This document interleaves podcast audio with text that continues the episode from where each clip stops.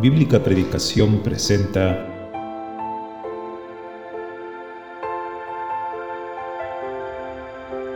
La exposición de tus palabras alumbra.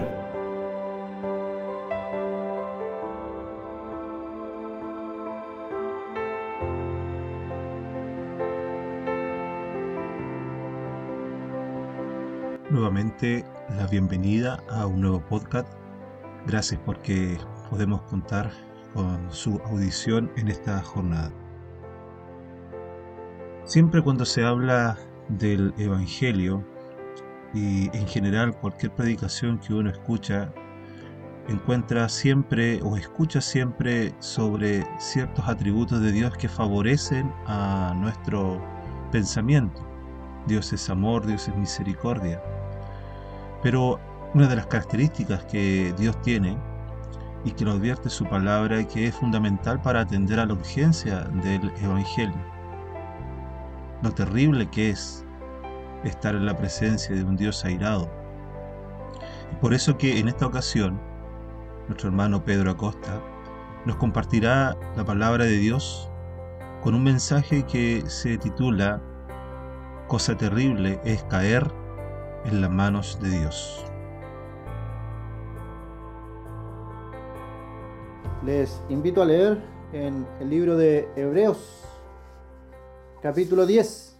Hebreos, capítulo 10.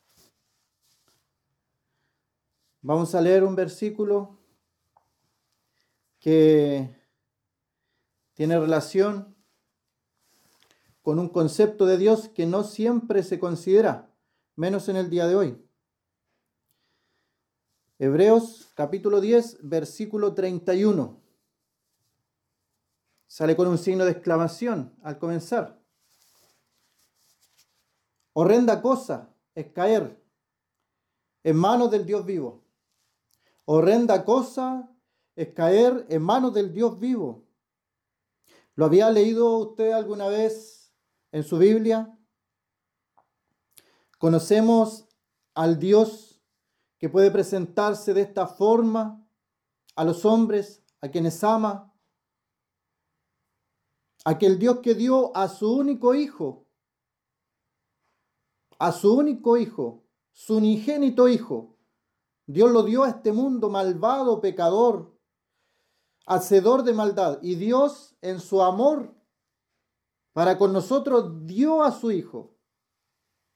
Pero le conoces de esta forma, amigo, amiga. Le conoces de esta forma, hermano, hermana. Conoces a Dios de esta forma? Todo el juicio Dios lo ha dado al Hijo. Como creyentes, como salvados, conocemos a este Dios que dice la palabra, horrenda cosa es caer en manos del Dios vivo. ¿Lo conoces de esa forma? O, o andas por ahí diciendo, Jesús te ama, Jesús te ama, Dios te ama. Yo creo a mi manera, no importa, Dios te ama. Cuidado, cuidado con el evangelio que predicamos. Horrenda cosa es caer en manos del Dios vivo. La persona que no es creyente va a tener que un día dar cuenta a Dios por las oportunidades que se le han dado, por aquellas oportunidades que la persona no ha aprovechado. Horrenda cosa. Esta palabra horrenda para mí, tiempo atrás no tenía nada que ver con Dios. ¿Cómo Dios, que me amó, que dio a su Hijo por mí, puede ser algo horrendo? De ninguna manera. Pero la palabra de Dios lo dice así. La palabra de Dios lo dice así. Es algo horrendo cuando este Dios omnipotente, creador del cielo y la tierra, creador de los seres humanos, se presenta ante el hombre y dice que horrenda cosa es caer en manos de este Dios vivo. ¿Cómo es posible? Si Dios me ama, Dios dio su Hijo por mí. La sangre del unigénito Hijo de Dios derramada en la cruz del Calvario limpia todos mis pecados. Él me perdona, Él me ama. De tal manera amó Dios al mundo que ha dado a su Hijo unigénito. ¿Cómo puede ser horrendo entonces Dios? Pero la Biblia dice que aquel que no cree en el Hijo ya ha sido condenado. Yo pregunto, amigo, amiga, ¿cuántas veces Dios te ha dado la oportunidad? La oportunidad de entregar tu vida al Señor, de entregarte en cuerpo y alma a este Dios creador, a este Dios que ha dado a su Hijo unigénito, para que todo aquel que en él cree no se pierda, mas tenga vida eterna. Y la vida eterna no se pierde, amigo, amiga. Que no te engañen aquellos predicadores que asustan a la gente diciendo que la salvación se pierde. Cuando tú tienes la posesión de la salvación, estás seguro en las manos del Padre y estás seguro en las manos del Hijo. El Espíritu Santo te sella con un sello indeleble. Ese sello que se pone en el corazón, en el alma de los que creen en el Señor Jesucristo, nadie lo puede borrar, nadie, absolutamente nadie lo puede borrar. Somos de su posesión. Amigo, amiga, yo te pregunto si tú tienes la seguridad de la salvación. Hermano, hermana, la pregunta también es para nosotros. ¿Estamos seguros? ¿Estamos seguros de la salvación que tenemos? ¿Estamos seguros que hemos creído en el Señor y no hemos creído en vano? Como dice Pablo a los Corintios, me temo que algunos de vosotros no conocéis a Dios. Y no estoy hablando de religión. Fui católico, me arrodillé delante de una imagen con fe sincera pensando que esa imagen me escuchaba. No estamos hablando de religión, estamos hablando de la persona del Señor Jesucristo.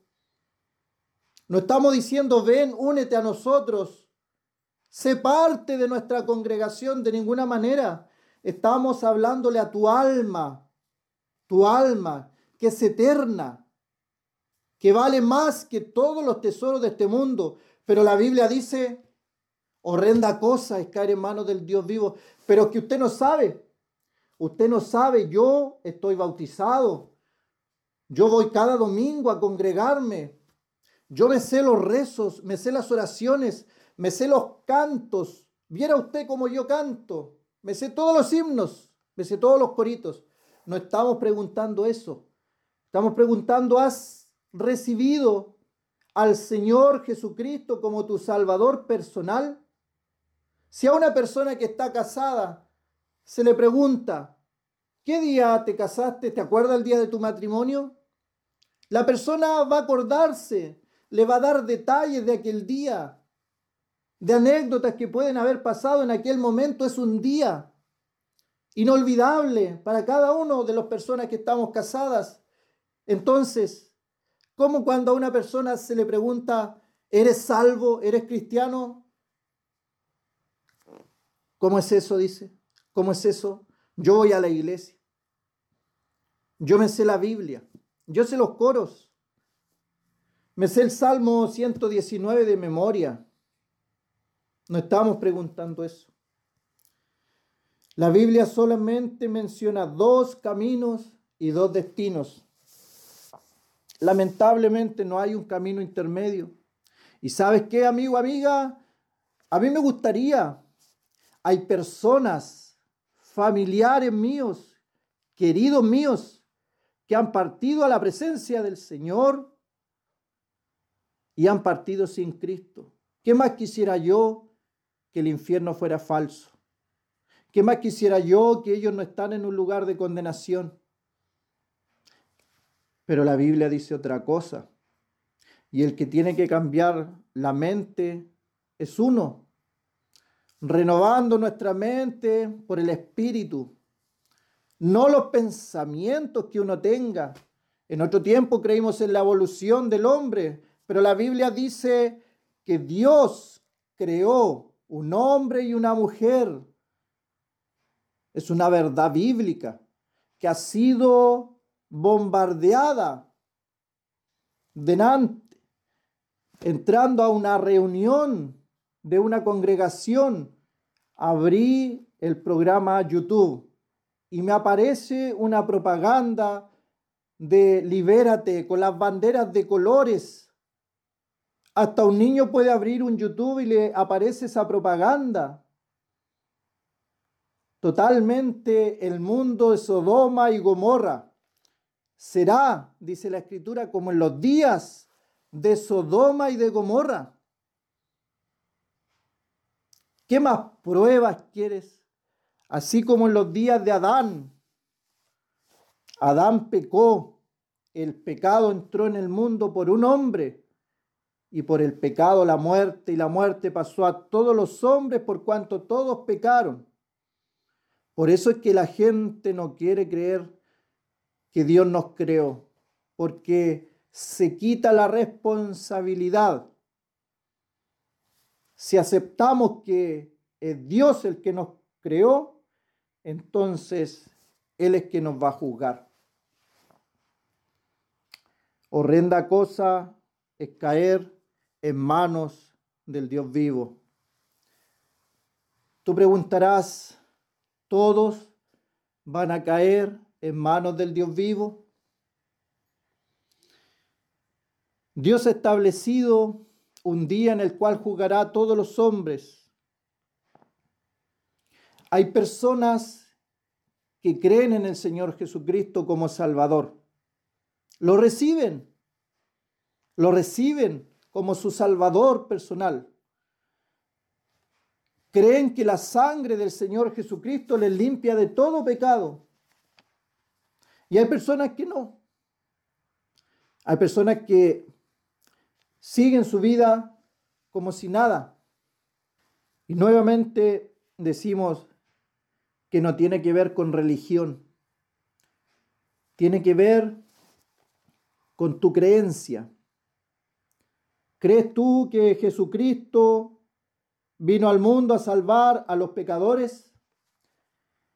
El mismo capítulo 10 de Hebreos dice el versículo 12, pero Cristo, habiendo ofrecido una vez para siempre un solo sacrificio por los pecados, se ha sentado a la diestra de Dios. El Señor Jesucristo ofreció una vez para siempre por nuestros pecados. La sangre de Jesucristo, su Hijo, nos limpia de todo pecado. ¿Qué seguridad tiene el creyente? ¿Tienes tú esta seguridad? ¿O tendrás que comprobar en carne propia este texto que hemos leído en el día de hoy, que es una cosa horrenda, caer en manos del Dios vivo? Imagínate que en el mismo capítulo habla acerca de la disciplina. Habla de la disciplina al creyente, al Hijo de Dios, al salvado por la gracia de Dios. Aquel que es creyente, que tiene su salvación asegurada y habla de la disciplina. ¿Cuánto mayor castigo pensáis que merecerá el que pisoteare la sangre del pacto, dice el versículo 29. Hubo sangre derramada, hubo sangre inocente derramada, sangre preciosa derramada para lavar, para limpiar nuestros pecados. ¿Crees tú en el Hijo de Dios? Unas personas preguntaron, ¿qué puedo hacer para ser salvo? ¿Qué debo hacer para ser salvo? Y la respuesta que le dieron fue, cree en el Señor Jesucristo y serás salvo tú y tu casa. Escapa de esta ira, amigo, amiga. No tienes por qué estar frente a Dios en esta condición, en este juicio. El que no se halló inscrito en el libro de la vida fue lanzado al lago de fuego. Si tú no has creído en el Señor Jesucristo, tu nombre no está inscrito en el libro de la vida. Y si no está inscrito en ese libro, vas a ser lanzado al lago de fuego. Y vas a comprobar qué horrenda cosa es caer en manos del Dios vivo. Te invitamos, te invitamos, la palabra te invita. El Señor Jesucristo murió por ti, murió por tus pecados. Su sangre derramada asegura nuestra entrada al cielo. Y este mismo capítulo dice, he aquí un poquito, y el que ha de venir vendrá. Ya viene el Señor, ya viene ya un poquito. Y el que ha de venir vendrá y no tardará, no tardará. El Señor no retarda su venida. El arrebatamiento de la iglesia puede ser ahora, ahora. ¿Estás listo? ¿Estás preparado? Como creyentes, ¿estamos preparados? Tú que no has recibido al Señor Jesucristo, ¿estás preparado? Prepárate, dice el profeta en la antigüedad, prepárate para venir al encuentro de tu Dios. Eclesiastés 12, acuérdate de tu Creador en los días de tu juventud, antes que vengan los días malos. ¿Qué más malos pueden ser los días, amigo, amiga? ¿Acaso no miras a tu alrededor la sociedad, cómo va cada día, cada día peor? Huye de la ira venidera, Recibe al Señor como tu Salvador, por eso es Salvador, una salvación eterna, eterna y segura, segura, eterna y segura. Que el Señor bendiga su palabra en nuestros corazones.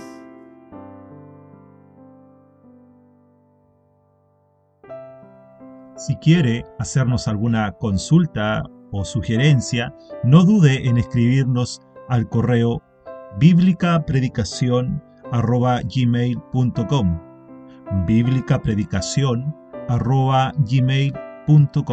estaremos deseosos de contestar todas sus consultas todas sus sugerencias que usted quiera plantearnos.